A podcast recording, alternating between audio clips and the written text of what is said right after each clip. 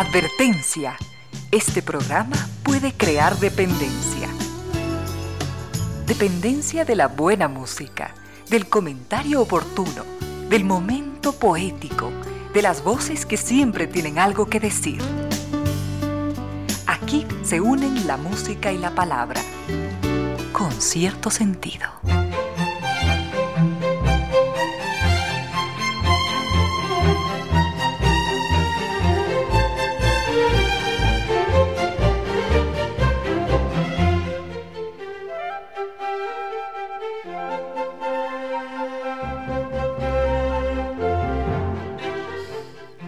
De la tarde en punto, bienvenidas, bienvenidos, gracias por sintonizar Radio Suceso 101.7, gracias por compartir estas horas de música, comentarios y entrevistas. Y ojalá al final de la jornada, como siempre, podamos imaginar con estos favores que la fantasía nos hace, podamos imaginar que hemos rendido real, justo y merecido, merecidísimo homenaje a la inteligencia, a la sensibilidad, a la autoestima, a la confianza, a la alegría de vivir siempre, siempre a las ganas de luchar de todos, donde quiera que nos encontremos, a las ganas de luchar por una vida más digna en lo individual y en lo colectivo. Y en esa tarea de cada tarde, de cada jornada, de manera generosa, inteligente, leal, nos acompañan ustedes con sus correos, contactos y mensajes en estas direcciones de las siguientes redes sociales.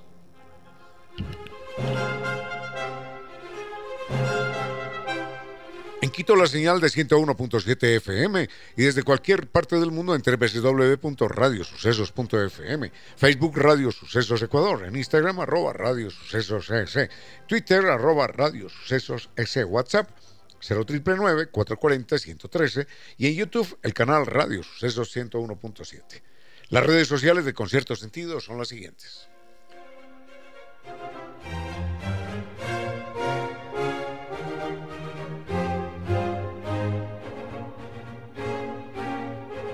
Facebook Concierto Sentido S, en Instagram arroba Ramiro Díez Velázquez y en Twitter arroba Ramiro Díez. Tenemos mucho para compartir en esta tarde del 4 lunes, empezando la semana, 4 de diciembre al frente de controles está el doctor Vinicio Soria y nos recuerda que llegamos hasta ustedes gracias a la presencia de estas destacadas empresas e instituciones que creen que la radio, en medio de nuestras humanas inevitables limitaciones, la radio puede y debe llegar siempre con calidad y calidez.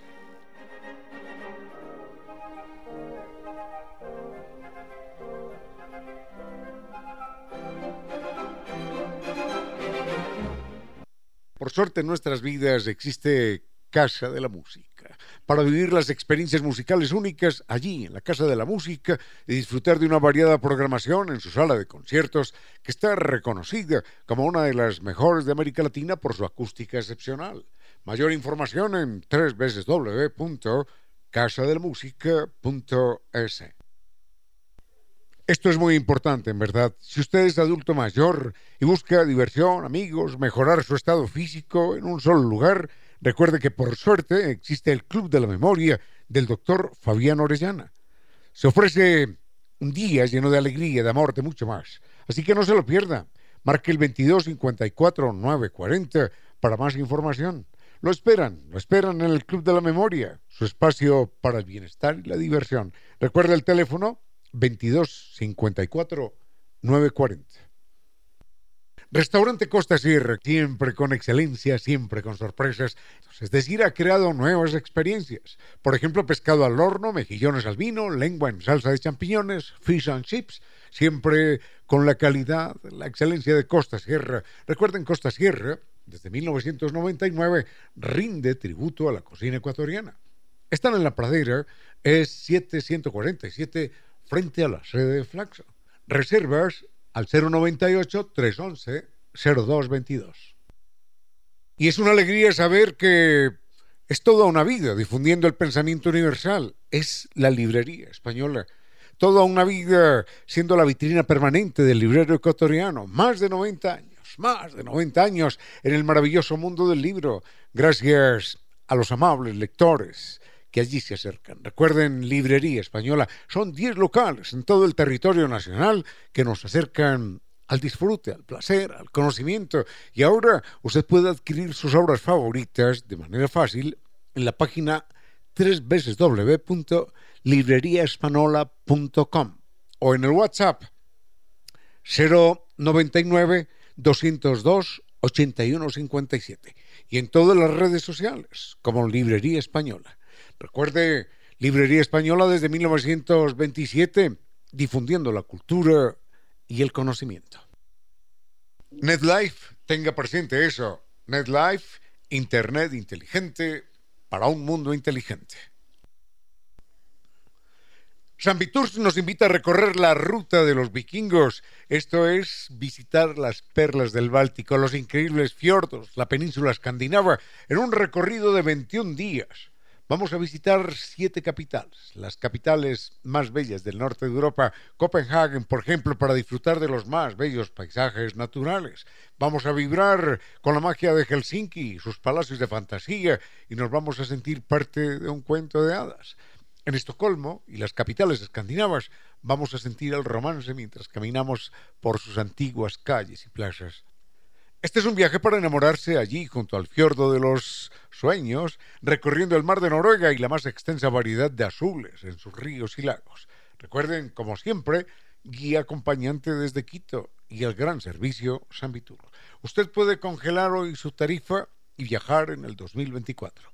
Comuníquese hoy mismo y pregunte por los bonos de descuento y el extraordinario catálogo de viajes para el próximo año. Recuerden, Naciones Unidas y Veracruz, allí está Sambitours, frente a la sede de jubilados del IES. La página es y recuerde el teléfono 600-2040. Sambitours es una familia recorriendo el mundo. Muy bien, tenemos mucho para compartir en esta tarde y Quiero agradecer al señor Edwin Rodrigo Rivas por su excelente servicio de transporte que nos ha prestado hasta acá, hasta la radio.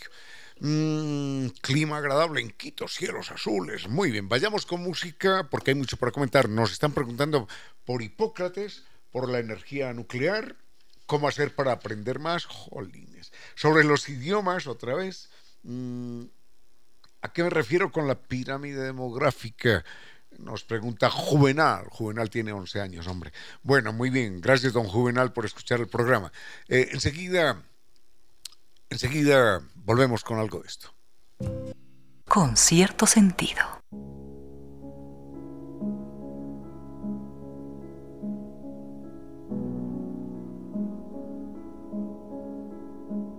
Muy bien, la primera pregunta que nos hacen es acerca de un personaje que se llamó Hipócrates. Hipócrates, todos sabemos, es el famoso médico de la antigua Grecia, de una isla llamada Kos.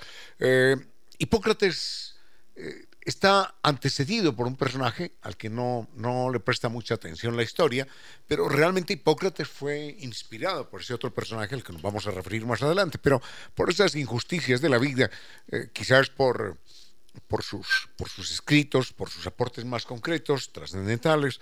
Entonces a Hipócrates se le concede eso del padre de la medicina, también le dicen el padre de la biología, porque él estaba particularmente interesado en la vida, en la vida, en la vida como fenómeno. Hipócrates es por edad del año 500, 400 antes de nuestra era, y cuentan que, que descendía de una familia de magos. Y, esto es muy gracioso, porque la leyenda eh, dice que estaba emparentado con el dios griego de la medicina que se llamaba en aquel entonces Esculapio. Era nada más ni nada menos que, contemporáneo de Sócrates y de Platón. Era una época de, de, oro en la historia del pensamiento, de la inteligencia de la humanidad. Algo así como el Renacimiento italiano. En un momento dado, en una calle en una misma calle de Florencia, ¿saben lo que es esto? En una misma calle, en una misma cuadra, están viviendo Leonardo da Vinci, Miguel Ángel y Rafael Sanzio. Tres grandes, tres monumentos, tres monstruos del arte universal en todos los tiempos. Y hay un momento en el que están viviendo en la misma cuadra. A lo mejor en algún momento los tres se pusieron a hablar juntos. O la gente los vio juntos. Bueno, es una maravilla. En la antigua Grecia, hay un momento de, oro, empieza por ahí en el año 500 antes de nuestra era, y reúne una cantidad de pensadores, de filósofos, de científicos, que empiezan a reflexionar por primera vez, libres de, libres de supercherías. Eh, concretamente, aparece el propósito en el ser humano de una interpretación del mundo a través de leyes naturales, no a través de los dioses. Si caía un rayo, decían, hombre, averigüemos qué es lo del rayo, pero ya empezaron a dudar de la existencia de Zeus. Si soplaba el viento, se preguntaban, bueno, ¿y por qué sopla el viento? Los que creían en supersticiones decían, es el dios Eolo. El dios Eolo era el, el que soplaba. De ahí viene la energía eólica. Pero hay un grupo de científicos que dicen, no, no, esto, esto no es cuestión de dioses porque, porque no puede ser esto. Y de idéntica manera hace parte de esa escuela Hipócrates, que dicen, que dice, aquí, para curar una enfermedad, mm, no hay que acudir a fuerzas que están más allá de nuestra comprensión. No son ni dioses ni demonios. El, Dios no es el que cura la enfermedad. Y si aparece un epiléptico, no es ningún demonio. Debe ser un problema en el cerebro de, de la persona, en su cuerpo, en alguna parte. Vamos a estudiar, no utilizaban la palabra científico, pero vamos a estudiar cuáles son las leyes naturales que se esconden detrás de estos fenómenos.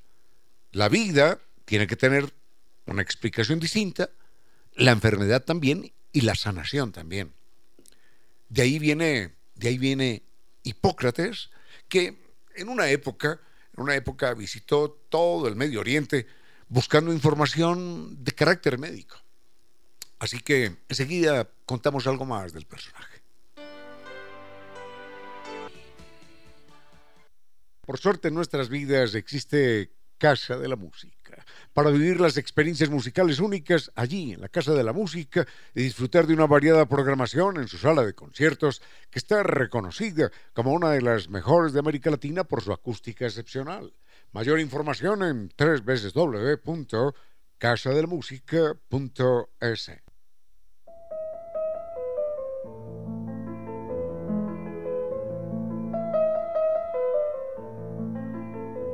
Rápidamente hagamos una mención un poquitito más detenida y absolutamente justa a este personaje que precedió a, a Hipócrates, iba a decir Aristóteles, no, a Hipócrates. Hipócrates reconocido como el padre de la medicina, pero sin duda alguna quien por lo menos debería, debería merecer un título similar, es Alcmeón. Alcmeón es un eh, médico eh, antecesor de Hipócrates y mm, es muy lindo lo que Almeón hace porque cuando él se gradúa como médico eran, eran facultades de medicina, eran universidades donde se estudiaba medicina, la medicina de la época, por supuesto.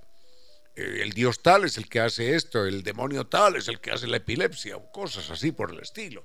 Y para esa epilepsia, entonces lo mejor es esta oración y cualquier cosa de esas.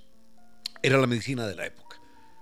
Almeón se gradúa como médico y lo primero que hace es públicamente en el altar de los dioses quemar los libros, que eran papiros, quemar los papiros donde estaban todas las cosas que él supuestamente había aprendido. Porque decía, esto es pura superchería, esto no tiene ningún sentido. Y miren esto, hace 2500 años, Almeón dice, el cerebro es la base de nuestras emociones, es la base de nuestras sensaciones si nosotros experimentamos algo en el tobillo, en la pierna, en la rodilla, en la espalda, en la punta de la mano, en cualquier parte, es gracias al cerebro.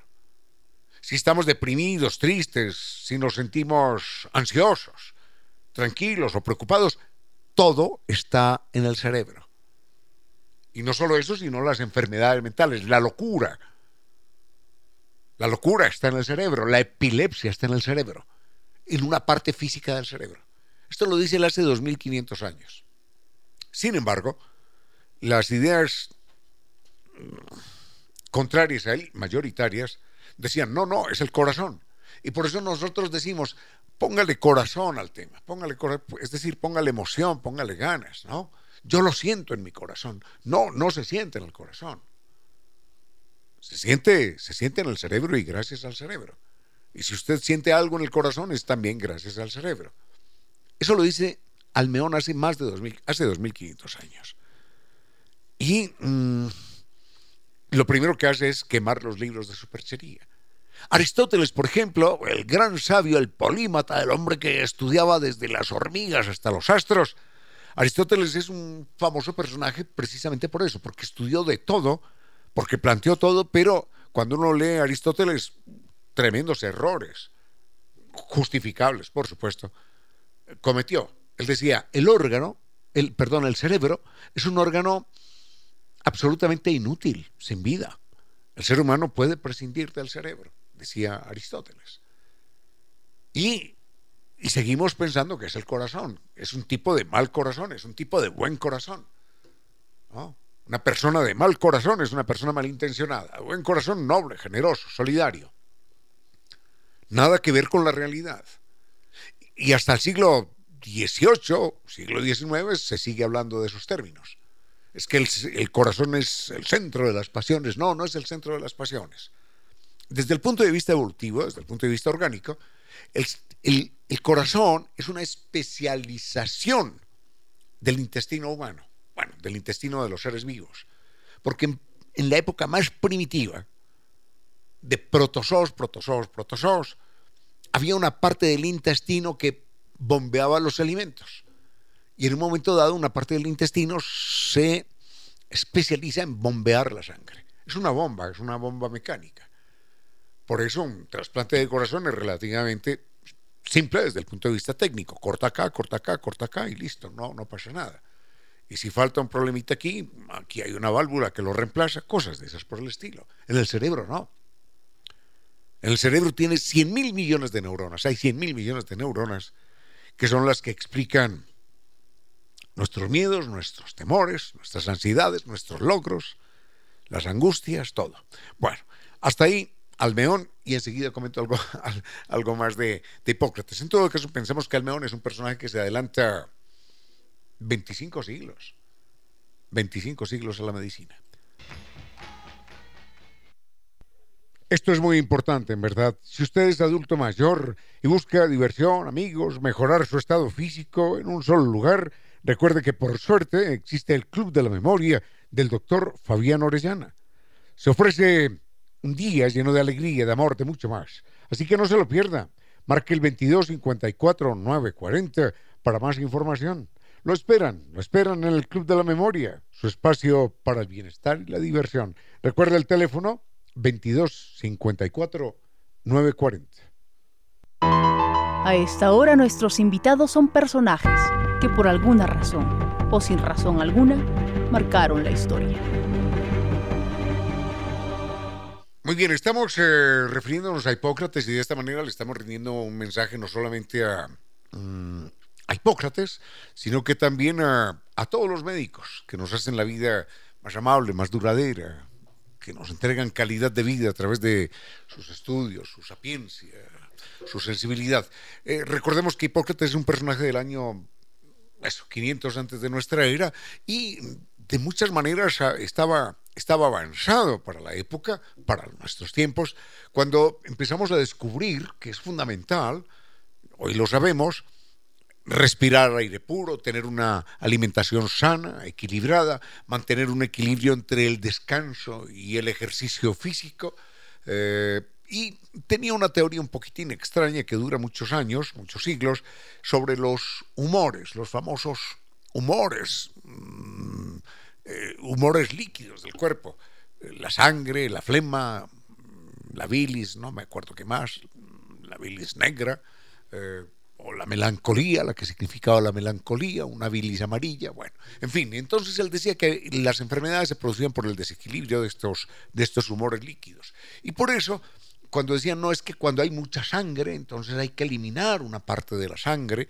para que se recupere el equilibrio. Y de ahí vienen las famosas sangrías que se utilizaban todavía, inclusive a principios del siglo XX. En fin, para luchar contra estas afecciones, él sugería eso, una punzada y sacar supuestamente esos humores que desequilibraban. Lo, lo más trascendental en, Hipócrates, que es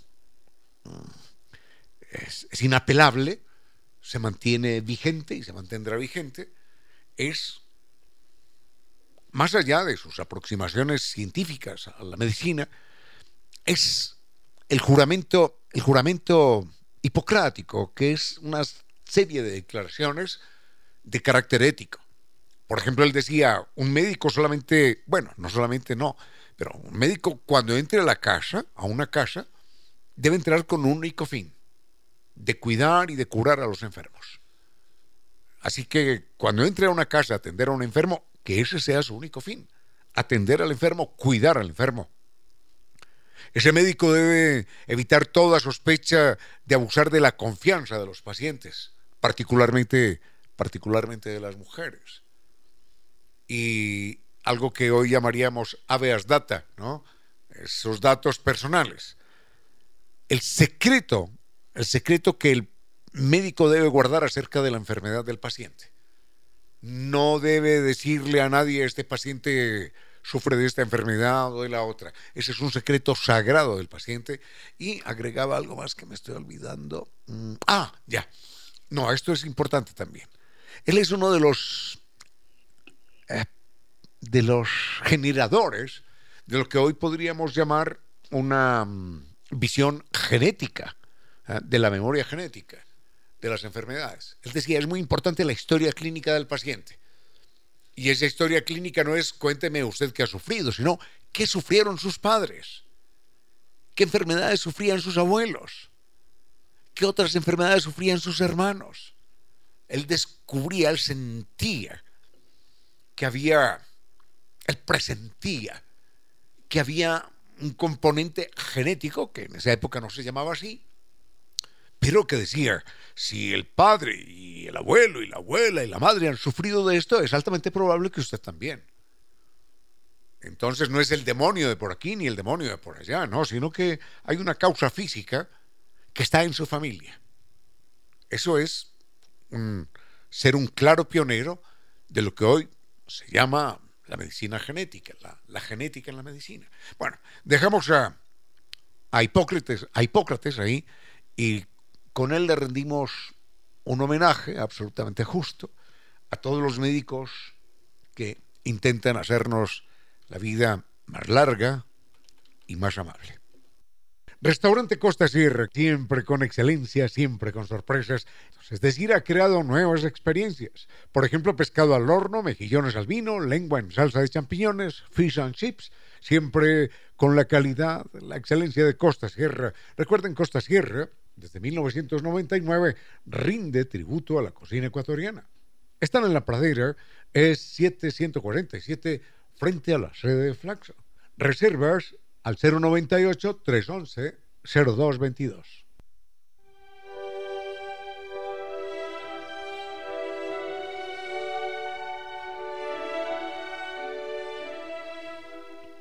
Mm, nos estamos quedando un poquitito en Hipócrates, pero hay otros temas pendientes. Solamente quiero señalar lo siguiente. Eh, había una visión eh, mágica, llena de supercherías, eh, sobre, sobre las enfermedades, ¿no? La persona que actuaba muy bien, en algún sentido, estaba poseída por un dios bueno, en tanto que el que estaba loco estaba poseído por, por un demonio o algo así por el estilo. Entonces se preguntaban, ¿qué es lo que pasa?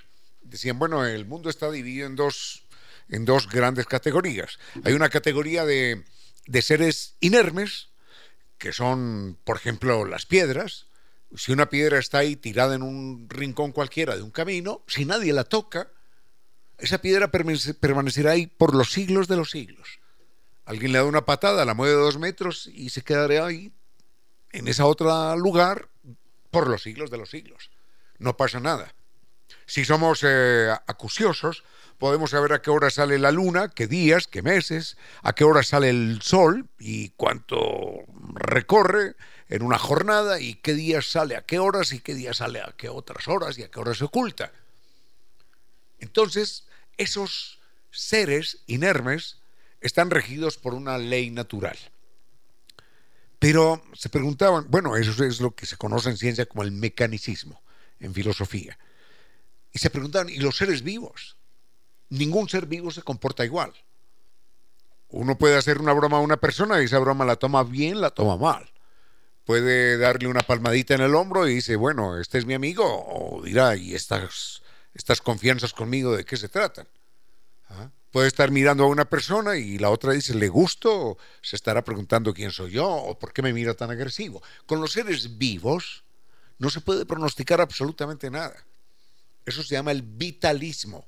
Entonces decían, para los seres vivos no hay ninguna ley natural, sino que existen distintos demonios y distintos dioses que se apoderan de cada ser humano. Porque orgánicamente Vinicio tiene corazón, riñones, pulmón, cerebro, piernas, brazos, y es igual a quien, a, a ver, a Sylvester Stallone, por ejemplo, que creo que es un actor. Igual, igual, pero actúan de manera distinta. Y él con usted y con todo el mundo. Entonces, ¿qué es lo que pasa? ¿Por qué algunos seres humanos pueden escribir poesía muy bien? ¿Por qué otros eh, son buenos oradores? ¿Por qué otros no? ¿Por qué otros son luchadores o agresivos o generosos? Y otros no. ¿Qué es lo que pasa con los seres humanos? Entonces, cuando decían que una persona estaba mm, poseída por fuerzas oscuras, los griegos decían daimon, está poseído por un daimon que es la, la raíz de la palabra demonio que utilizamos en castellano. Vinicio trabaja endemoniadamente, por ejemplo. Ese es un demonio trabajando. Es un demonio jugando al fútbol. Es un demonio mm, haciendo cualquier cosa. En tanto que, las, que los que sean cosas maravillosas, mm, decían, eh, está con mucho entusiasmo. Y la palabra entusiasmo es bonita porque viene de enteos. Enteos quiere decir tener a un Dios adentro enteos, tener a un Dios adentro. Es estar entusiasmado, entusiasmado. De ahí viene la palabra entusiasmo, de tener un enteos, un, Dios adentro. Y, y así por el, está inspirado. Inspirado quiere decir, obviamente, respirar profundo. Pero entonces inspirarse era, ah, respirar profundo para que algún espíritu de esos que está por ahí rondando en el aire eh, se apodere de nosotros y nos haga, nos haga actuar como precisamos. El entusiasmo le entregó inspiración para esta gran obra. ¿Con qué canción estás inspirado, doctor Soria? ¿Ah? ¿Estás endemoniadamente inspirado? Restaurante Casa Gangotena, recuérdenlo, es ganador del premio World Culinary Awards nos invita a descubrir una experiencia inigualable a través de su reconocida cocina mestiza. Así que comuníquese con ellos a través de la página web www.casagangotena.com o comuníquese telefónicamente al 097 999 995 Restaurante Casa Gangotena.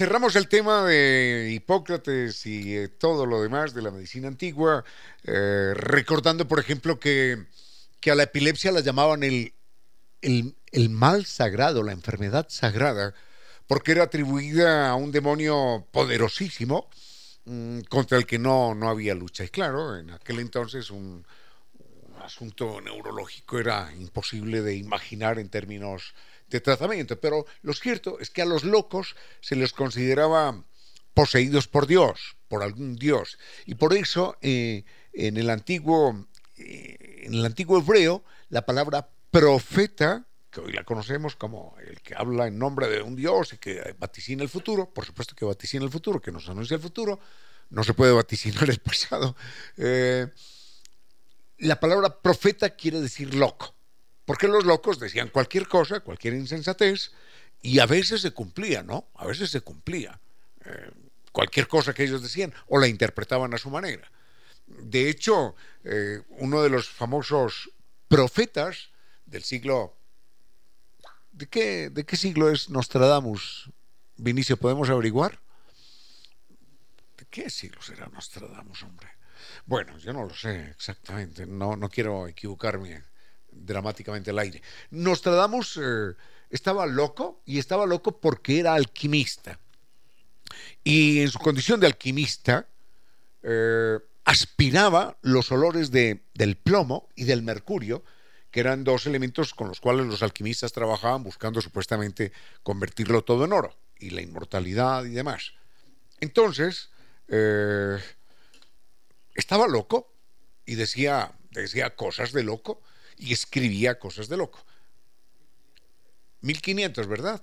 Siglo XVI, sí. Bueno, es un profeta, ¿no? Un loco del siglo XVI que escribe, escribe las locuras que lo acometen, que se le pasan por su cerebro, por su cerebro lastimado y carcomido por el oro y por el mercurio y por el plomo. Y entonces eh, él decía cualquier cosa en sus cuartetas. Y vendrá un hombre trepado en un árbol que acabará con el otro que cualquier otra cosa. Ya, listo. Y sucede que algunos dicen, ¿se dan cuenta? ¿Se dan cuenta? Llegará un hombre que trepado en un árbol matará a otra. Se dan cuenta que profetizó la muerte de, de John Fitzgerald Kennedy. Porque dicen que realmente los disparos contra Kennedy no vinieron de tal parte, sino de un hombre que estaba trepado en un árbol. Cosas de esas por el estilo, que no tienen ningún sentido, no tienen ningún fundamento. De hecho, eh, Nostradamus en alguna carta que le escribía a su hijo, que se llamaba Miguel, también Miguel, Miguel de Nostradamus, le decía Hijo mío, mientras mantengamos a la gente asustada y expectante sobre lo que le sucederá en el futuro, tenemos la vida garantizada.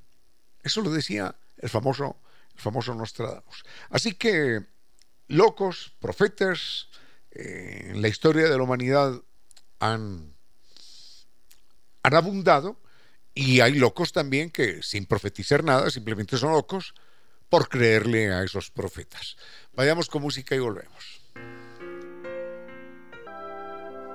Un venezolano llamado Santos Luzardo, que vivía en Caracas, decidió regresar a los llanos para vender la hacienda, antigua propiedad de su familia. Pero al llegar descubrió que todo había cambiado y que en aquellas tierras la única autoridad era la de una mujer despiadada, capaz de todo por imponer su imperio.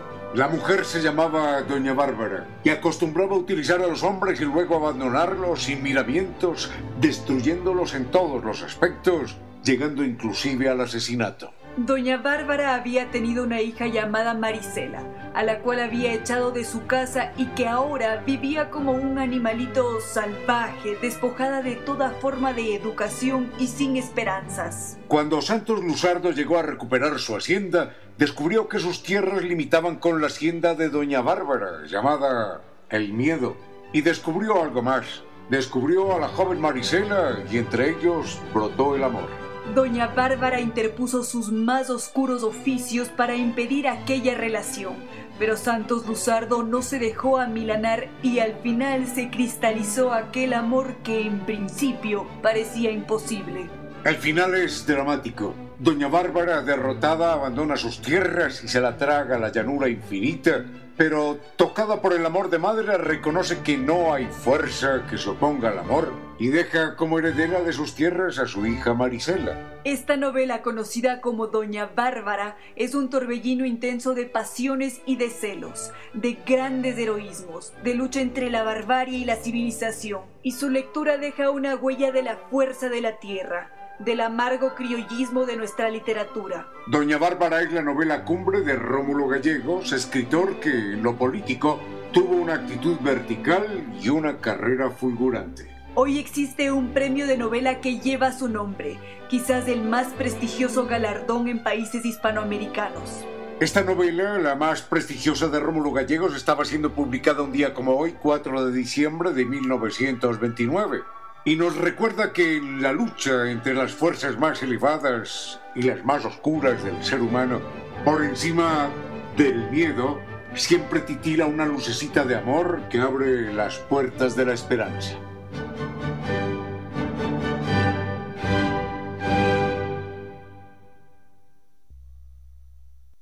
Y es una alegría saber que Es toda una vida difundiendo el pensamiento universal. Es la librería española. Toda una vida siendo la vitrina permanente del librero ecuatoriano. Más de 90 años, más de 90 años en el maravilloso mundo del libro. Gracias a los amables lectores que allí se acercan. Recuerden, Librería Española, son 10 locales en todo el territorio nacional que nos acercan al disfrute, al placer, al conocimiento. Y ahora usted puede adquirir sus obras favoritas de manera fácil en la página www.libreriaespanola.com o en el WhatsApp 099 202 8157 y en todas las redes sociales como Librería Española. Recuerde, Librería Española desde 1927, difundiendo la cultura y el conocimiento.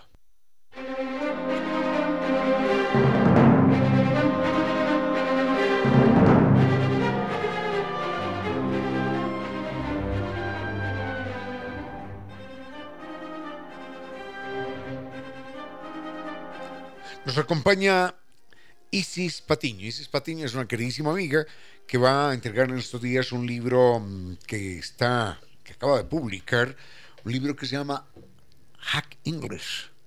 ¿Qué es eso de Hack English, doctora Patiño? Así es, querido Ramiro, muchas gracias por la invitación. Para mí es un gusto estar aquí contigo el día de hoy. Gracias. Hack English eh, viene de romper los paradigmas para aprender algo nuevo, romper las visiones que tenemos para aprender un idioma, aprender el idioma inglés. Bueno, y me imagino que los métodos, o imagino que los métodos que se aplican para aprender inglés son válidos en alguna extensión para otros idiomas, aunque cada idioma es un mundo diferente. Pero esos métodos son aplicables, son extensibles a, a otras lenguas, por supuesto.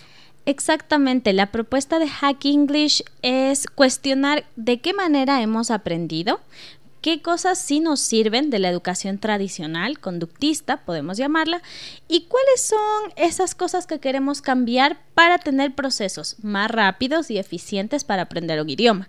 Por ejemplo, si es que la educación tendía a orientarse 100% a la gramática, la repetición y la memorización, ¿cómo podemos encontrar dinámicas, juegos, actividades lúdicas que refuercen no solamente la gramática, que es una visión mm, para entender y para ver de manera general un lenguaje, sino también el habla y la escucha, que son destrezas que generalmente en nuestras aulas están relegadas. Están relegadas a partir de la masificación, a partir de estar 30, 25 en un aula, ¿no? Para los que no hablamos ningún idioma, salvo el que chapaleamos llamado castellano, para los que no hablamos ningún idioma, mm, ¿cuáles serían esas claves que usted señala en su libro para que aprendamos un poquitito el inglés, el francés, el alemán, el ruso, el que fuera? ¿Cuáles serían esas indicaciones que usted daría? Lo que yo puedo recomendar y que también lo hemos compartido en el libro, en Hack English, un poquito, ¿no? Porque es un tema profundo aprender un idioma, es por un lado planificar objetivos a corto y largo plazo. Empezar con actividades que sean para escuchar, actividades que te gusten de escucha, de destreza auditiva. Puede ser escuchar una canción, un poema corto y recomendamos siempre ir de menos a más, es decir, algo sencillo. Puede ser un poema bonito, sencillo, sin muchas palabras, escucharlo. Escucharlo, hay ahora audios, hay podcasts. Eh, un eh, refrán, un aforismo, eso es muy bueno, ¿eh? Exacto. Aprender un refrán en, otra lengua es muy bueno. Aprender una lengua, bueno, no se aprende la lengua, pero se aprende mucho si uno dice, bueno, voy a aprenderme estos refranes en esta otra lengua. Muchísimo, un refrán, una adivinanza, un chiste. Entonces, de esta manera, por un lado tenemos lo que es el input. ¿Qué quiere decir? Input es tener la capacidad, la apertura para recibir algo y luego el output, empezar a generar algo desde tu creación. Muchas veces nos quedamos en este recibir, recibir poemas, recibir cuentos, pero ¿en qué momento yo empiezo a generar un cómic, una entrevista, una película? Un juego de palabras. Un juego de palabras, un videojuego. Entonces lo que tratamos de explicar en el libro es un paso a paso para recibir el inglés de una manera amigable y luego dar también tu propuesta. Y la repetición, la repetición es importante. Eh, yo, no hablo ningún idioma, pero me gusta mucho estudiar un poquitito eh, de los idiomas. Y mm, tengo alguna clave que, que, que puedo sugerir porque pensando en cómo aprendemos el español.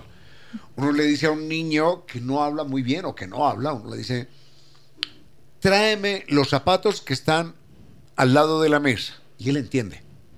Él entiende. Y él va y trae los zapatos que están al lado de la mesa. Y enseguida le digo yo, tráeme el collar del perro. Y él entiende, tráeme el collar del perro. aunque no sea capaz de decir, tráeme el collar del perro o tráeme los zapatos que están al lado de la mesa, él entiende y lo hace. Pero no es capaz de decir la frase con la misma soltura con la que uno la dice. Entonces, a él le queda el tráeme él. Y ese niño no aprende por palabras, sino por bloques. no, no, aprende, tráeme, ah, tráeme es una mm, forma particular del verbo traer en imperativo, no. El eh, artículo, ta, ta, ta, ta, no, no, no, no es eso. Sino que él, tráeme él, ya es, ya es un bloque de conocimiento. Tráeme el cuaderno, tráeme el esfero que está sobre la mesa. Tráeme él, le queda él. Entonces, cuando aprende, cuando intento estudiar idiomas, intento hacerlo por bloques de palabras, por, por frases. Exactamente. Por frases. Por ejemplo, yo no quiero ir hoy al cine. Entonces, la frase, la frase, la frase, me la aprendo, la repito, será cacatúa, pero la repito. Y si tengo que decir, yo no quiero ir hoy, ya no tengo que ir al cine, sino al estadio yo no quiero ir hoy a la cita, yo no quiero ir hoy a, cualquier parte. Entonces ya sé la frase y no tengo que aprender yo una palabra, no otra. No, no, no, por frases, porque uno de niño aprende el idioma por frases, por bloques grandes. Exactamente. Y algo que coincido es que es importante tomar en cuenta las necesidades de cada persona, las necesidades particulares, porque por ejemplo, a mí de pequeña me encantaban las actividades artísticas. Soy una persona que si me pones colores va a aprender, va a colorear, va a hacer un rompecabezas y va a aprender. Pero hay personas que quizás les gusta mucho más la lectura, no tanto la pintura, o les gusta ver series o videojuegos. Entonces, algo que es muy importante y por eso mencionaba al inicio planificar, es planificar cómo tú te sientes cómodo, cómoda aprendiendo. Y para eso es importante conocerse, también conocer el contexto del estudiante, es decir, el entorno. No es lo mismo un estudiante adulto que ya tiene ciertas nociones del inglés o no solamente eh, que tiene nociones del inglés en particular, sino que ha estado muy en, un ambiente que ha desarrollado el lenguaje, inclusive el lenguaje español. Muchas veces padres de familia me dicen, profe, ¿cómo le ayudo con la lectura en inglés? Le digo, ¿usted lee con su hijo cuentos en español? Pues no lo hago. Y son estudiantes que generalmente tienen dificultad en el inglés, pero también en el lenguaje español. Entonces, la idea es que nos familiaricemos con el mundo de las palabras, de las letras, de la creatividad, porque esa estimulación del cerebro permite que pueda fácilmente exponerse a otros tipos de aprendizaje lingüísticos. Y además desde niño. Esto es muy importante, porque uno no escucha, esto, atención con los padres de familia, uno no escucha con los oídos, uno escucha con el cerebro. Y si el cerebro de niño no escuchó ese sonido, de adulto nunca lo va a escuchar. Hay idiomas que tienen 16 vocales. Y yo le preguntaba a una persona que hablaba este, esta lengua, dígame cuáles son las 16 vocales. me decía A, A, A, A, E, E, E, I, I, I, O, O, O, U, U, U, ¿no? Y yo solamente escuchaba A, E, I, O, U. Pero era porque los otros sonidos los asimilaba yo a la A. Y los otros sonidos los asimilaba a la E porque mi cerebro nunca escuchó esos sonidos de niño. Si usted le dice a un oriental, diga carro, dirá callo. Porque él no escucha carro, no escucha la R, sino la L. Sí. Entonces, el Usted le dice, ¿está seguro de decir carro? Y dice, seguro. Digo, calo. Está diciendo calo, no carro, pero él se escucha carro, como nosotros. Entonces hay que hacerlo escuchar desde niño la otra lengua. Exactamente, familiarizarse con aquello que queremos que aprenda la persona. Si es matemáticas, entregar material concreto para que no sea algo tan abstracto como los números o las multiplicaciones. Puedo practicar con material concreto, rompecabezas, dinámicas, juegos. Aquí es muy importante, por un lado, esta familiaridad que uno va generando, porque esta, este mito, ¿no? De que uno es lo que aprende en el colegio, sí, quizás, pero no totalmente, sino también uno es lo que trae del hogar y lo que está en su entorno. Entonces, desde ahí, muy importante que mm, los estudiantes se sientan también cómodos en los espacios de aprendizaje, porque si tuviste una experiencia negativa mientras aprendías, es muy probable que esa persona se bloquee y luego no quiera saber nada del inglés ni de nada que esté relacionado a una emoción negativa. Borges decía, para que nos demos cuenta cuán importante es el aprendizaje muy temprano, Borges decía, yo de niño, hasta los 8 o 9 años, eh, hablaba de dos maneras con la gente de una manera con mi abuela y otra manera con los demás. Y después supe que la manera como hablaba con mi abuela se llamaba inglés, porque él no sabe. Era absolutamente, absolutamente natural en él. Entonces a los niños, hacerles escuchar, así no le traduzca, no importa, pero hacerle escuchar otras lenguas. Hoy es fácil ponerlos a oír alemán, inglés, francés, italiano, cualquier otra lengua, no importa, no importa pero que escuche los sonidos y le queda el software para cuando tenga que identificar y pronunciar esas lenguas. Exacto, y también maravilloso cómo nuestro cerebro tiene esta capacidad desde la neuro la neuroplasticidad, gracias, eh, justamente tiene la capacidad de adaptarse y mientras uno va creciendo también puede cambiar. Si tuvo una experiencia negativa, porque algo que nos hemos dado cuenta es que en Latinoamérica existe una resistencia a aprender inglés porque quizás hubo una experiencia negativa aprendiendo. inglés y matemáticas vemos que son materias que suelen costar a los estudiantes. Pero si empezamos a generar experiencias positivas, experiencias divertidas, significativas, por ejemplo, tengo un estudiante que ama el básquetbol, entonces nosotros hacemos juegos en los cuales él hace diálogos de sus basquetbolistas favoritos. Entonces se siente muy cómodo creando, practicando, revisando y también se siente en un espacio seguro, libre de burlas, donde sabe que puede equivocarse y de esa manera también va a aprender. Ya, eso es, eso es perfecto. El aprendizaje de los idiomas es tan importante que, bueno, en alguna ocasión yo hablaba con una persona que hablaba siete lenguas, yo no sé si con acento o sin acento las otras, pero el castellano lo hablaba como usted y como yo. Y, y le dije, debe ser muy difícil aprender siete idiomas. Y me dijo, no. Lo difícil es aprender dos idiomas. Porque el cerebro es tan maravilloso que si usted aprende un idioma, el tercer idioma se le hace más fácil. Sí. Y el cuarto más fácil, y el quinto más fácil, y el sexto ya, ya usted ni se da cuenta, y el séptimo tranquilo. Porque el cerebro es, una, es un espacio mágico mm, que se mueve en otra dimensión.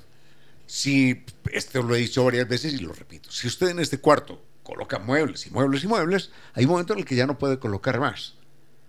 Pero si usted en el cerebro coloca más información y más información, cada día le cabe más información. Exactamente. ¿Se da cuenta? Es una maravilla. Sí, el cerebro tiene la capacidad de almacenar un montón de información y también de desechar aquella que considera que, quizás no es de su interés, no está muy pegada a su realidad, pero es importante también generar un balance para este cerebro, es decir, tener espacios de descanso, buena alimentación, buenas horas de para dormir, para alimentarse bien, todo eso influye en cómo nuestro cerebro también nos permite aprender cosas nuevas, relacionado también que no es una parte separada del cuerpo y de las emociones, lógicamente del corazón, de los sistemas. Entonces, cómo esta máquina nosotros podemos irle formando acorde a nuestras necesidades. Muy bien eso, muy bien. Eh, recordemos que el cerebro se va enriqueciendo con cada lengua que hablamos, con cada lengua adicional, y así uno diga, bueno, es que no puedo aprender alemán, por lo menos aprenda palabras en alemán, palabras, palabras, solo palabras.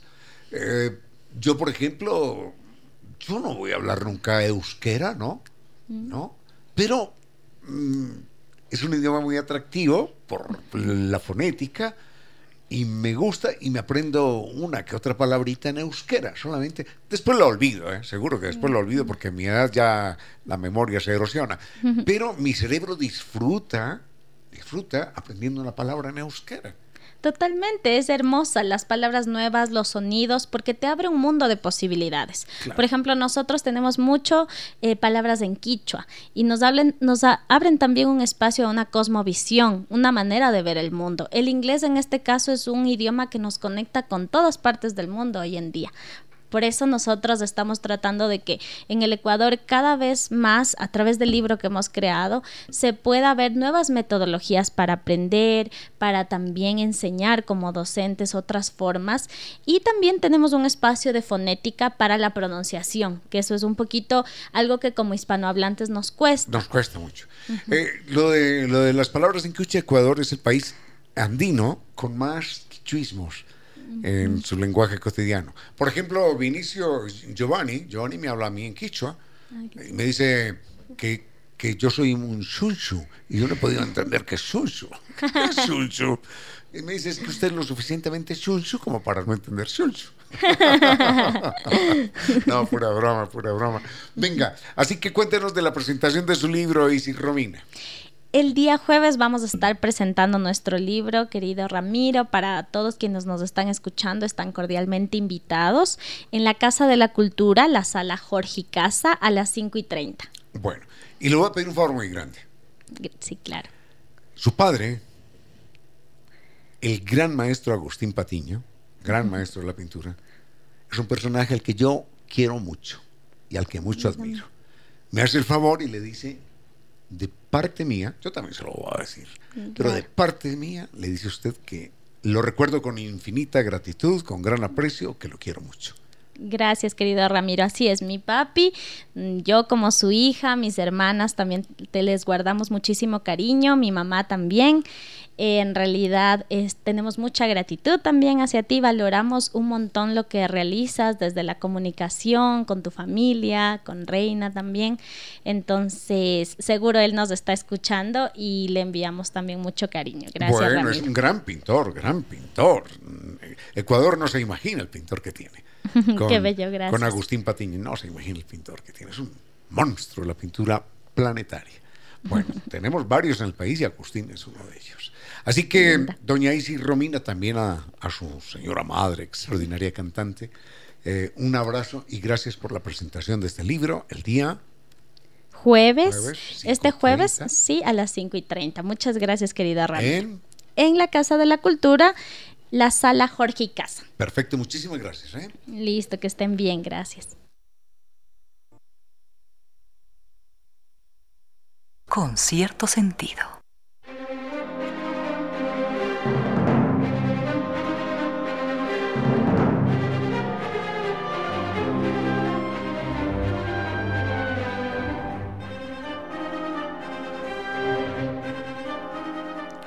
Muy bien, muy bien, don Carlos Enrique nos dice que, a propósito del tema que considerábamos antes, eh, ¿qué dificultades existen en el mundo actual, teniendo tantas facilidades?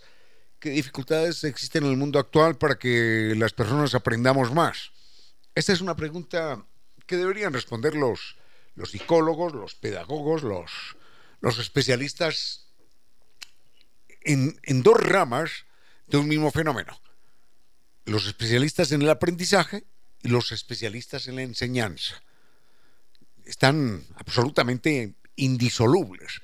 Aunque la una está en el lado opuesto, el aprendizaje, la enseñanza, la enseñanza, el aprendizaje, obviamente sin la una no existe la otra. Un maestro puede ser un maravilloso maestro, pero si no tiene quien aprenda, toda su maestría se queda absolutamente en nada un eh, sujeto cualquiera puede estar voraz por el aprendizaje, pero si no tiene quien lo guíe en su tarea de aprendizaje como maestro, si no tiene un maestro, entonces su aprendizaje se verá también frustrado.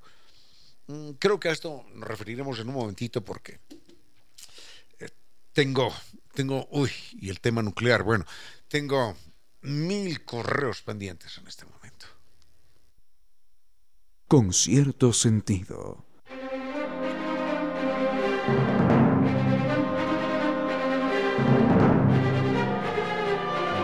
Hace algunos días estábamos comentando, uy, pero hace ya bastante tiempo, estábamos comentando acerca de un texto de, de Gabriel García Márquez. Ese texto es ya relativamente antiguo, que se llama mm, mm, La espada de, de, Damocles, o de Damocles también dicen algunos. Bueno, en todo caso, en este, en este texto de Gabriel García Márquez, eh, él plantea el peligro terrible que vive la humanidad. Eh, y en su momento eh, señalé, y nos dice el oyente, ¿es tanto, tanto? Sí, señalé que el poder que tienen los armamentos nucleares que en este momento están allí esperando, como dicen en las Santa Bárbaras de la muerte, Santa Bárbara es el depósito, ¿no? Es el depósito en el que se acumulan las armas, así lo llaman los militares, las armas nucleares, si llegasen a explotar de un solo golpe, mmm, serían capaces de no solo de despedazar la Tierra, sino que sacarían de, de órbita al planeta Mercurio, al planeta Venus y al planeta Marte. Imagínense el poder nuclear que tenemos para sacar para sacar de órbita a otros planetas. Calculen esto. Calculen que, que, la Tierra mide el tamaño de una cabeza de fósforo. Y que si explota esa cabeza de fósforo, puede afectar a todo lo que está a un kilómetro a la redonda. Es eso. Es eso. Esa es la proporción. Saquen la escala, hagan la escala y dense cuenta de que sería un kilómetro a la redonda. La afectación que significaría la explosión de los armamentos nucleares en la Tierra. Imagínense una cabeza de fósforo que explota y que afecta a un kilómetro a la redonda, a la izquierda, a la derecha, para arriba y para abajo. Ese sería, ese es el armamento nuclear que tiene acumulada la Tierra. Y en este momento, mientras eh, Giovanni Córdoba piensa en qué tema musical entregarnos, y usted conduce su auto, está en la oficina, en este momento en los laboratorios de la muerte hay, hay, hay personajes creando más armas atómicas, lo cual señala que el ser humano es un animal absolutamente irracional. Y, y lo más irracional de, del ser humano se manifiesta precisamente en esto, ¿no? En crear una capacidad autodestructiva que supera lo que nadie, nadie, nadie podría llegar a imaginar. Y en alguna ocasión, en alguna ocasión, se ha presentado, se han presentado por lo menos dos acontecimientos que hubieran podido poner en peligro la vida, en peligro no, no es en peligro, sino exterminar la vida en la Tierra por completo. Enseguida nos referimos a eso. El deseo de New Dental Care es que la paz y el amor lleguen a su hogar en esta Navidad, que su sonrisa ilumine y llene de magia a todos sus seres queridos. Nos esperan en New Dental Care, donde cuentan con todos los servicios para mantener nuestra sonrisa radiante y saludable. Así que no espere más, agende su cita con los expertos de New Dental Care y viva la nueva odontología. Están en la calle Alemania, 455 y República, teléfonos 252-8282 y 098 448-9515. Los puedes seguir en las redes sociales, Facebook, Instagram y TikTok, en la página newdental.com.es. New Dental Care, la magia de su sonrisa.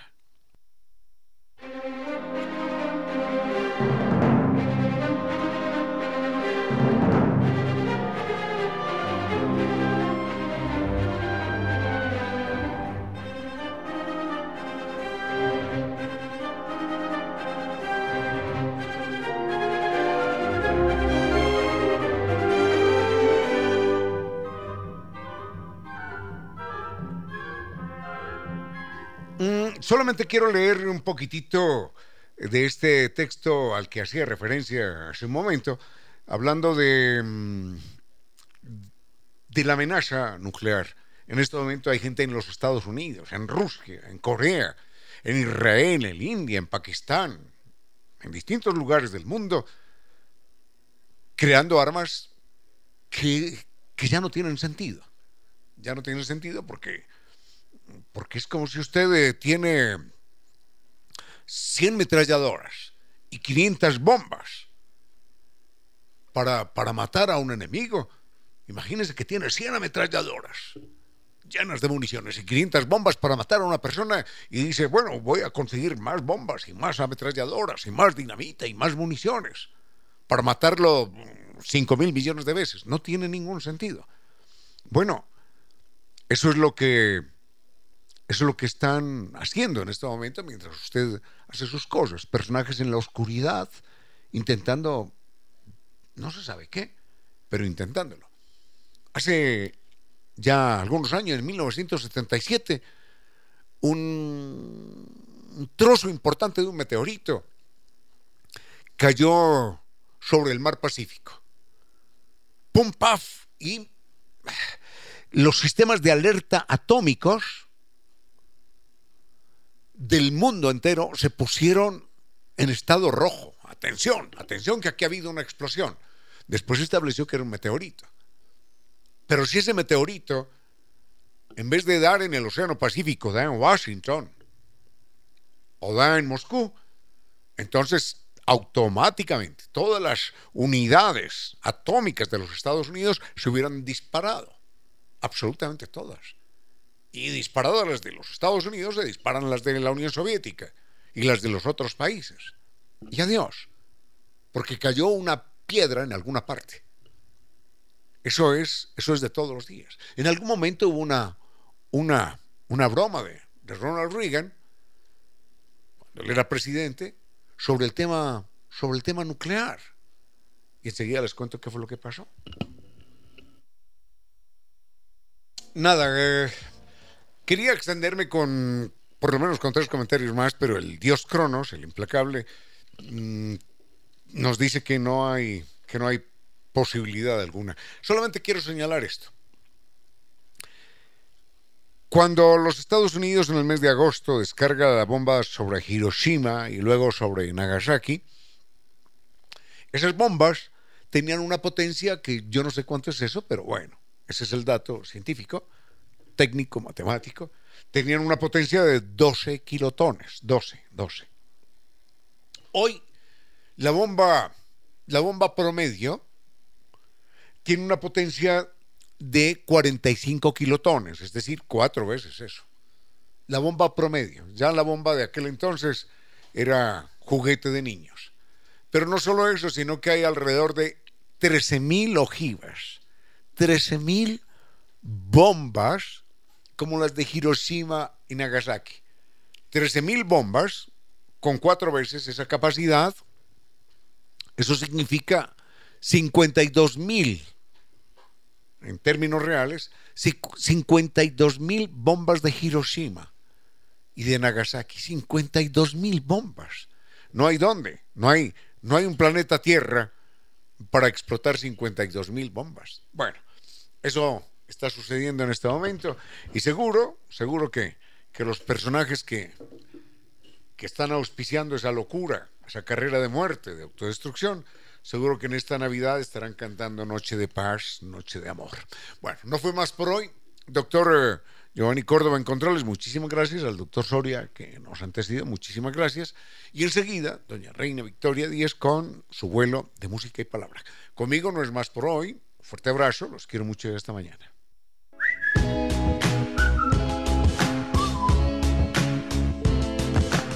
Y ahora, bienvenidos todos a un vuelo de música y palabra Bienvenidos a este espacio con cierto sentido, con Reina Victoria Díez, para que todos disfrutemos de un vuelo de música y palabras. Queridos amigos, sean todos bienvenidos a un vuelo más de música y palabra. Hoy estamos lunes 4 de diciembre de 2023. Como siempre, muy contenta recibiendo todas sus comunicaciones a través de redes sociales nos encuentran en Facebook como con cierto sentido, X arroba Reina Victoria DZ, Instagram y TikTok arroba Reina Victoria 10. Al frente en controles está el doctor Giovanni Córdoba y él nos va a entregar un tema musical mientras que yo empiezo a revisar sus diferentes mensajes para poder em, adentrarnos en este maravilloso mundo de la imaginación. Así que, doctor Córdoba, por favor, vamos con música.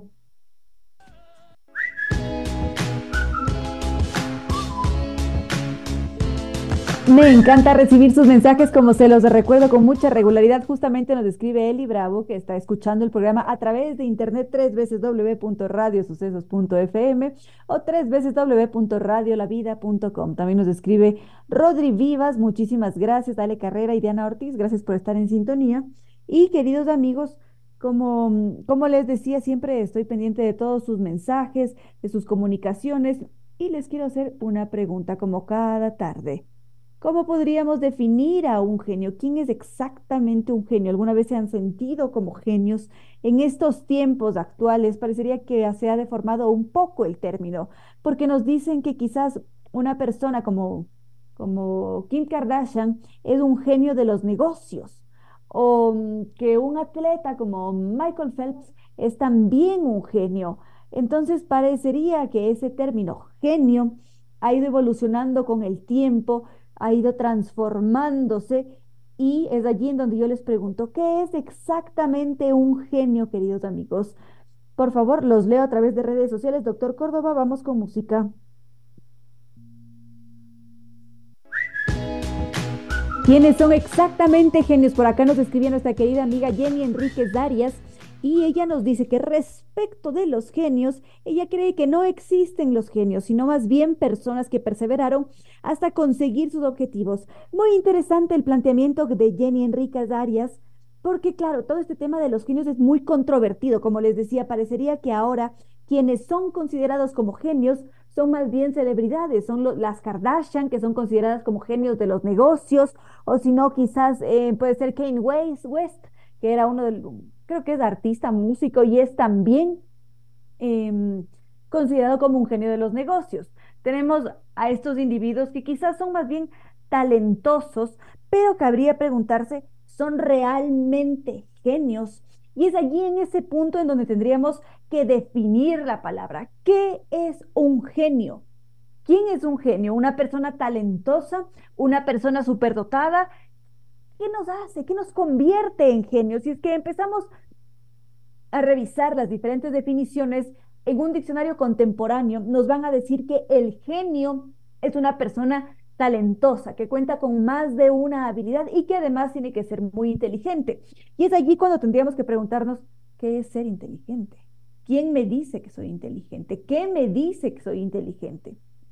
Ahora, también podemos definir el término desde otros tiempos. Podríamos pensar en la Grecia antigua y para el griego el genio venía de demon, de demonio o espíritu y manía.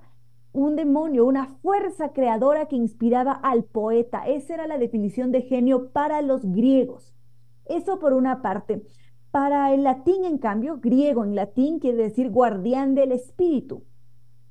Entonces podríamos pensar en, el, en Aladino, en el genio que sale de la lámpara, que es luz, es una fuerza, es un guardián de ese ser. Adicional a esto, si alguien está cumpliendo años por allí, feliz onomástico, esas velas que apagamos cuando estamos cumpliendo años, desde esa época antigua, no en Grecia, sino en Roma, son también el hecho de pedirle a ese espíritu guardián que nos conceda algo positivo a lo largo de un año. ¿Para qué menciono esto? Para que nos demos cuenta cómo a lo largo del tiempo puede evolucionar la definición, porque en este tiempo contemporáneo un genio es una persona con mucha habilidad, es una persona que es considerada como inteligente y nuevamente vuelvo y les digo, ¿qué, ¿qué, es ser un genio? ¿Qué es ser inteligente? ¿Quién me dice que yo soy inteligente y que puedo entrar dentro de la categoría de ser un genio? Y adicional a esto, parecería que siempre estamos buscando un resultado. Ah, voy a buscar un examen que me convierta en un no, un examen que me diga cuán inteligente soy y que tal vez sí catalogo como un genio. ¿Para qué queremos ponernos estas etiquetas? Estamos constantemente buscando un resultado, salir por encima de la norma a través de un resultado. ¿Esto qué? ¿Me convierte en algo, en alguien mucho más que otro o qué? Y es allí en donde entra el comentario de Jenny Enríquez Arias, que lo voy a volver a comentar en el siguiente comentario.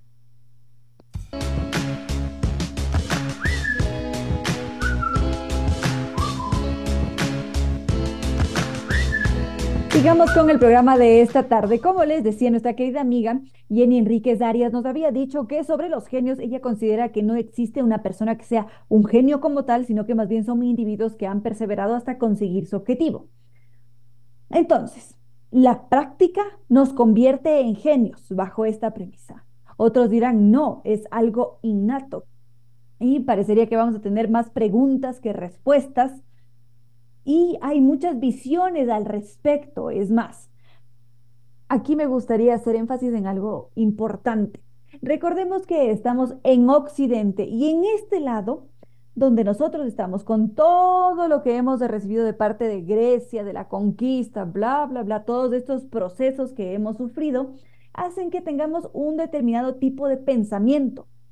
Entonces, esta sociedad occidental puede considerar que Leonardo da Vinci es un genio, porque creó, porque decía las pinturas, porque además era un inventor, porque veía, tenía visión futurística.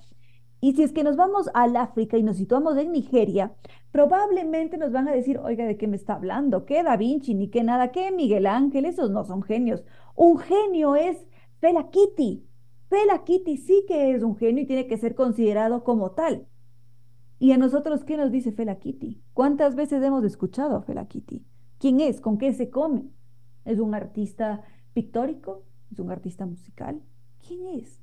Así que va a depender mucho del sitio, del territorio en el que nos encontremos para poder definir qué es o quién es un genio. Un genio, como les decía, Fela es un héroe musical para los africanos. Tienen otro nivel de admiración, está por allá arriba en un pedestal y es considerado como un genio musical. A propósito, sí que es un genio musical, tiene unas composiciones muy especiales, yo no lo conocía, y es así como nos damos cuenta que todo dependerá de en dónde estamos, quién nos etiqueta, quién nos cataloga como tales. Y enseguida me gustaría mencionar algo sobre, sobre las mediciones, sobre la genialidad. Es un concepto bastante complejo, bastante debatido también. En todo caso, el doctor Córdoba nos va a hacer conocer a este genio africano, Fela Kitty, para que tengamos una idea de este individuo que para otros es considerado como el top top, como lo máximo de los... amigos, continuamos. Continuamos con la genialidad. ¿Nacemos o nos convertimos en genios? Jenny nos decía que la práctica tiene mucho que ver y muy interesante el comentario de Eli Bravo que nos dice que el problema radica en que a veces confundimos el conocimiento con inteligencia y tener conocimiento no es lo mismo que ser inteligente. Muy importante lo que acaba de mencionar Eli. También por acá veo un mensaje de Javier Favara Barona. El genio como tal no creo que exista, son ciertas habilidades que podemos desarrollarlas. Eso nos dice Javier. Entonces, Aquí, primero que nada, lo que estamos haciendo es etiquetar a los individuos, creer que porque nos dicen que somos genios, somos un ser superior o, o algo extraordinario está sucediendo. Bueno, en efecto, sí suceden cosas extraordinarias cuando un genio aparece. Recordemos a Marie Curie, a Albert Einstein, a mm, Tesla. Ellos han sido considerados a lo largo de la historia como genios. También en la Edad Media hubo otros genios como Juana de Arco tiempos distintos, situaciones diferentes, pero esa habilidad que han tenido los individuos les ha permitido ser catalogados en la historia como genios. O Leonardo da Vinci también, y Fela Kitty que acabábamos de escuchar en el ámbito musical africano. Bueno, entonces por acá nos dice Javier Favara Barona que hay ciertas habilidades que son desarrolladas y es allí en donde entra la epigenética. ¿Qué nos dice la epigenética? Que nosotros a través de una práctica constante, a través de una exposición adecuada, podemos precisamente desarrollar esas habilidades que terminarían por convertirnos en genios, características geniales que tal vez están dormidas porque no hemos tenido la estimulación adecuada, porque no nos hemos expuesto a ese entorno, porque quizás no contamos con los recursos suficientes a nivel educativo para potenciar todo lo que tenemos dentro. Entonces, si es que esa activación no se produce, tal vez no descubriríamos a algún genio aquí en el Ecuador o en Colombia o en cualquier otro territorio. Adicional a esto está el ambiente. El ambiente en el que convivimos, en el que nos expresamos, también garantiza ese funcionamiento, que sea un funcionamiento sano, productivo, y bajo la premisa de la epigenética, cualquiera de nosotros podría convertirse en lo que quisiera si es que lo trabajamos. Hay varios genios como Mozart, como Máximo Gorky, que hacen mucho énfasis en el trabajo, que dicen, si es que no fuera por la práctica, si es que no fuera por ese trabajo constante, probablemente yo no estaría aquí. Gorky justamente dice, un genio es el resultado del trabajo fuerte. Mm, Van Gogh, en cambio, dice que si es que él no hubiera trabajado tan fuerte como lo hizo, tal vez no estaría en el sitio en el que estuvo. Si bien es cierto, nos encontramos con algunos individuos como Pablo Picasso, que parecía que no ponían atención en clases, que no hacían nada y que lograron desarrollar grandes obras que impactaron a la sociedad y son considerados como genios. Pero quizás en el caso de Picasso, él tenía otra, otras habilidades.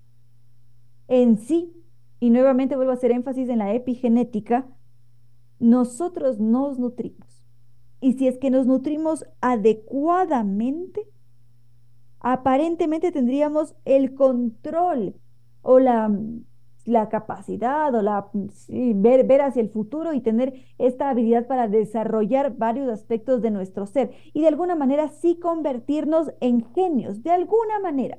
Ahora, hay otro aspecto importantísimo que no estamos mencionando en todo este tema de los genios y es si es que hay ciertas características, ciertos rasgos que se heredan. ¿Heredamos la genialidad?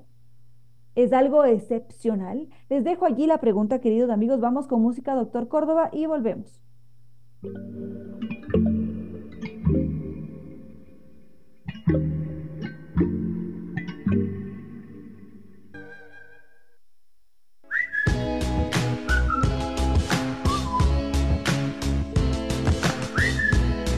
Con los genios, con el conocimiento, con la inteligencia, que son todos conceptos que van a variar mucho en función del lugar en el que nos encontremos, del tiempo. Una cosa habrá sido en la Edad Media, otra cosa muy distinta es en este tiempo contemporáneo, ¿no es cierto? Y justamente les decía, a ver, si es que un genio nace o se hace, esto querría decir quizás que cuando alguien nace va a heredar esa genialidad. Es decir, si Leonardo da Vinci hubiera tenido un hijo, seguramente ese hijo hubiera heredado parte de esa genialidad o de esos rasgos. O Pablo Picasso. Ahora, ¿qué pasa con Pablo Picasso? Él tuvo cuatro hijos, ninguno de ellos salió diestro en la pintura, sino todo lo contrario, ninguno brilló, más bien brillaron por su ausencia.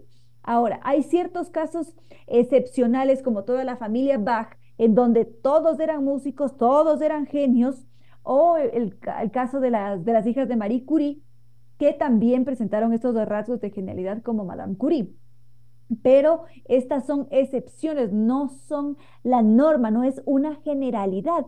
Y es sumamente interesante porque todos los estudios hasta ahora nos van diciendo que quizás no es un tema de herencias, no es que uno se dedica a un genio se dedica a producir genios, sino que, como lo decía Jenny, nos vamos construyendo a través del trabajo, a través de la explosión de diferentes características que puede ser la resiliencia, la curiosidad, la inteligencia. Ya vamos a ver qué, exactamente con inteligencia, haciendo referencia al comentario de nuestra querida amiga Eli, que se, se forma una, una tormenta perfecta en el sentido positivo que finalmente permite, dar con un genio y decir, ah, este individuo vino a cambiar el mundo. Y ojo con esto, es allí en donde aparece la, el genio.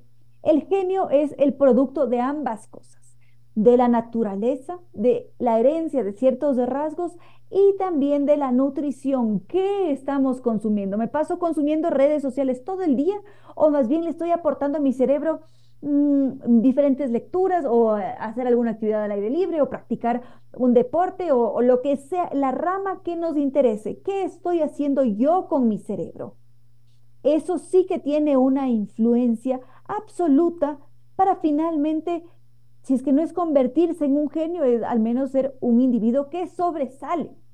Ahora, otro aspecto importante con los genios es que mucho de lo que ellos hacen finalmente tiene un impacto en la sociedad.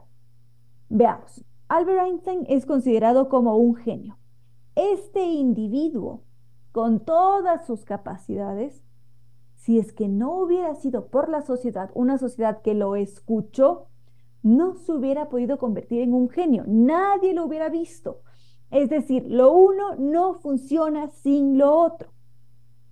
Es obligatorio que exista una, una integración, es necesario que exista una aceptación de lado y lado para existir. Y nuevamente, es exactamente la inteligencia la que nos convierte en genios. Ahora sí vamos a hacer referencia al comentario de nuestra querida amiga Eli, pero primero vamos a ir con un tema musical.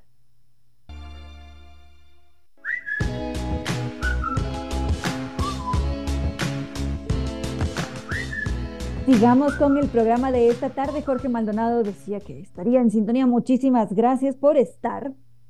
¿Y en qué estábamos? Ah, en la genialidad. Si nacemos, nos hacemos genios. Como estamos viendo, según los planteamientos de algunos teóricos, nos vamos convirtiendo en genios con el pasar de la práctica. Si es que, nos, que somos muy rigurosos, es más, se dice que una de las de las características que tiene un genio es precisamente este hecho de trabajar incansablemente, de obsesionarse por un tema. Puede ser cualquier cosa, puede ser la creación de una pintura, puede ser la creación de un libro, puede ser el desarrollo de una pieza de ingeniería, lo que sea, pero desarrollarlo de forma constante, incansable y sobre todo ser muy rutinario para poder conseguir ese objetivo. Ahora, bajo esto que acabamos de mencionar, nos daremos cuenta que existen diferentes campos. Pensemos nuevamente en aquellos que han sido vistos como genios. Albert Einstein.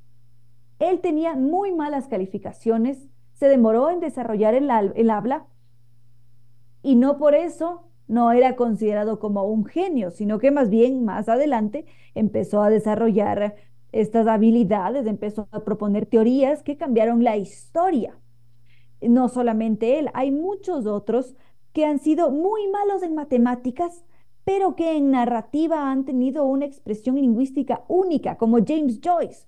O Sigmund Freud tenía una introspección personal única y no por eso, bueno, que Sigmund Freud sí que lo fue, él tuvo todos los honores en, en sus estudios, pero hay algunos como Winston Churchill, por ejemplo. Él era pésimo estudiante. Pésimo es pésimo, sacaba casi que cero. Y él decía ¿Yo por qué no voy a admitir que tenía malas calificaciones? ¿Cómo no voy a admitir que era malo en el colegio y en la escuela? ¿Cuál es mi razón?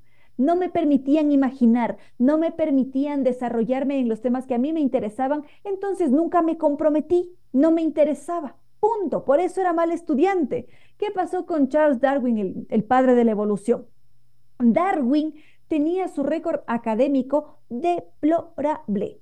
Sus padres, ojo, sus padres decían que él era la desgracia de la familia, porque no podían admitir esas notas. Entonces, ¿por qué estamos constantemente em, buscando tener un buen resultado, una buena nota? Beethoven, por ejemplo, el genio musical, era pésimo en matemáticas, no podía sumar, no podía dividir, no podía multiplicar pero resultó ser un gran genio. Ay, no, y no solamente eso, Beethoven se quedaba dormido en clases, no soportaba el sistema académico normal. Y es allí en donde entra quizás la medición. ¿Cómo medimos la inteligencia? El primer medidor con el que nos encontramos es el IQ y creemos que si tenemos un IQ alto, que bestia, vamos a hacer lo máximo de lo máximo y eso va a definir si somos inteligentes o no y luego nos damos cuenta de que esos exámenes son en realidad una estandarización. Si es que los quitamos del mapa, nos daremos cuenta que todos nosotros, que cualquier individuo es un genio. Einstein decía eso, todos podemos ser genios. Tú no puedes juzgar a un pescado por su habilidad para, para escalar un, un árbol, porque toda su vida va a vivir pensando que es un estúpido y que no es capaz. Simplemente existen diferentes habilidades, diferentes inteligencias que finalmente nos convierten en quienes somos. Hay siete campos humanos de, actividad cerebral que están relacionados al intelecto. Son múltiples inteligencias. Entonces, dependerá de cada uno de nosotros en dónde nos desarrollamos mejor, dónde hay una disciplina específica que a mí me permite explotar con toda mi creatividad tener una habilidad mayor en un tipo de inteligencia no quiere decir que yo sea mudo, ni mucho menos.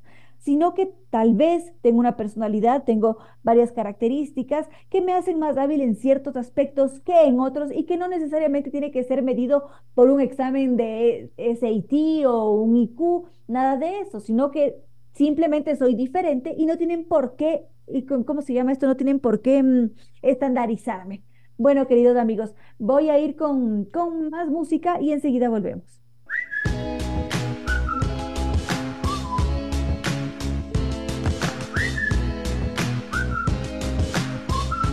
Sigamos, queridos amigos, voy recibiendo sus mensajes por acá. Luis Marcillo nos dice que él coincide, cada individuo desarrolla habilidades distintas que van acorde con el contexto en donde se desarrollan.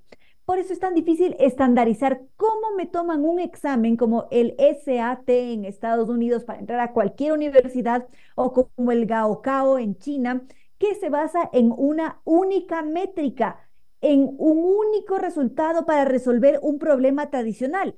¿Y qué pasa cuando estandarizamos? Sí, ganamos de eficiencia, hermoso, bravo la eficiencia, pero por otra parte, esta, esta, mm, se deja de lado el hecho de alentar, de crear nuevas estrategias para una misma pregunta que pueden permitir mm, reevaluar, ver de otra manera una premisa o repensar un concepto. ¿Y qué pasa después? Llegar a un punto de cambio llegar a un mundo que cambia. Es eso lo que convierte a un genio en un genio, la capacidad de transformar, de aparecer con algo tan disparatado que uno diga, oh, por favor, es cierto que se puede romper con los límites de la convención, es cierto que se puede crear algo de caos para cambiar. Por eso muchas veces lo que nos propone un genio no es aceptado en un principio. Si es que es una teoría física, tal vez decimos, ay, no, eso no es, porque no va con lo que hemos estudiado a lo largo del tiempo. Si es que sucedía en la Edad Media, por ejemplo, todas las grandes mentes como Newton o como Copérnico, Copérnico era visto como un extraterrestre y como un señor terrible y un demonio porque apareció con algo distinto y quizás ese señor había potenciado toda su capacidad de observación, había desarrollado instrumentos, había hecho maravillas nunca antes vistas porque era un genio. ¿Y qué hizo? Romper con la convención, romper con las reglas. Y ojo que su entorno no era el mejor, no era el adecuado, su vida corría peligro. Sin embargo, tuvo un trabajo detrás. Entonces podríamos concluir que así como es algo que se nos da, que se nos otorga, también es un tema de trabajo constante. Si es que uno no se trabaja, podemos tener todo el talento que queramos, pero nos vamos a estancar. Podemos tener la voz más prodigiosa sobre la faz de la tierra, ser un gran cantante, pero si es que uno se confía y dice, ah, claro, como yo tengo oído absoluto, todo me sale de una. Y si es que no se mantiene una práctica, si es que no hay un trabajo detrás, seguramente va a venir alguien que sí trabaje, que quizás no tenga ese prodigio vocal, pero que trabaje de manera tan ardua que consiga transformarse. Eso es magnífico, queridos amigos, porque esto quiere decir que somos capaces de realizar diferentes cosas. Ahora, hay otra, uy, no había visto la hora, son casi las seis de la tarde. Me iba a prolongar un poco porque hay otro tema importante y es que es, y es el género, hombres, mujeres, ¿qué pasa en ese aspecto con la inteligencia? Doctor Córdoba, vamos con un micri, micri, con un micro tema musical y volvemos.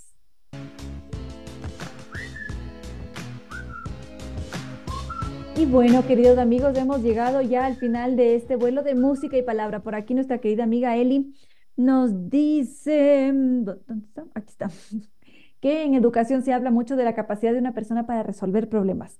Y por eso la educación está cambiando tanto y por eso la educación tradicional, como la conocemos ahora, corre peligro. Pero ese es otro tema, queridos amigos. En fin, les agradezco mucho por su fiel sintonía, por estar escribiendo constantemente. Recuerdo redes sociales, Facebook con cierto sentido, X arroba Reina Victoria, DZ, Instagram y TikTok arroba Reina Victoria 10. Como siempre, un gusto compartir con ustedes, mis queridos amigos, el doctor Córdoba en Controles, que siempre nos entrega una estupenda selección musical y cómo no, agradecer a nuestros queridísimos auspiciantes que siempre, siempre nos acompañan. Está con nosotros el Club de la Memoria del doctor Fabián Orellana. Es una excelente opción para vivir un día de diversión, de amigos, de gimnasio, de nuevas experiencias, con paseos, con varias sorpresas. En el Club de la Memoria cuidan de nuestro bienestar y de nuestros recuerdos. Nos esperan llamando al 2254 940. No olvidemos ese número para pasar un día inolvidable. 2254 940. Y cómo no agradecer al restaurante Costa Sierra. Nuevos platos, nuevas experiencias, pescado al horno, mejillones al vino, lengua en salsa de champiñones, fish and chips, siempre con la calidad de Costa Sierra. Costa Sierra desde 1999 le rinde un tributo a la cocina ecuatoriana. Ellos están en la pradera E747 y podemos hacer reservas al 098-311-0222. Y Librería Española, toda una vida difundiendo el pensamiento universal, siendo la vitrina permanente del librero ecuatoriano. Son más de 90 años en el maravilloso mundo del libro, gracias a nosotros. Librería Española, 10 locales a nivel nacional que nos acercan al conocimiento ahora. Podemos adquirir nuestras obras favoritas fácil y rápido en tres veces www.libreriaespanola.com o a través del WhatsApp 099 2028 157 y en todas sus redes sociales como Librería Española. Librería Española desde 1927 difunde la cultura y el conocimiento. Y también NetLife, único con tecnología XG-PON para disfrutar de velocidades impresionantes y equipamiento Wi-Fi 6. Nos podemos cambiar ahora con hasta el 100% de descuento en instalación. Condiciones en tres veces www.netlife.es y la Casa de la Música con sus experiencias musicales únicas que en esta ocasión nos invita a disfrutar del Cascanueces. Ya se imaginarán la cantidad de artistas en escena, el ballet en la Casa de la Música con orquesta en vivo. Por favor, es algo para no perderse. Podemos adquirir los boletos en boletos.casadelamusica.es. Y cómo no agradecer la presencia de Zambi Tours, que nos invita a recorrer la ruta de los vikingos con las perlas del Báltico, los increíbles fiordos y la península escandinava. Es un recorrido de 21 días donde vamos a visitar las siete capitales más bellas del norte de Europa. Como siempre lo hacemos con guía acompañante desde Quito y con el mejor servicio. Nos podemos congelar la tarifa hoy y viajar en 2024. Y además, si es que nos comunicamos, podemos preguntar por los bonos de descuento y el espectacular catálogo de viajes 2023. En Quito podemos llamar al 600-2040 o visitarlos en las Naciones Unidas y Veracruz frente a la sede de jubilados del IES. Su página web www.sambitours.com. Somos toda una familia recorriendo el mundo. Y ahora sí, queridos amigos, no me queda más que decirles que no fue más por hoy, que los quiero mucho y que será hasta mañana martes que volvamos a volar con cierto sentido.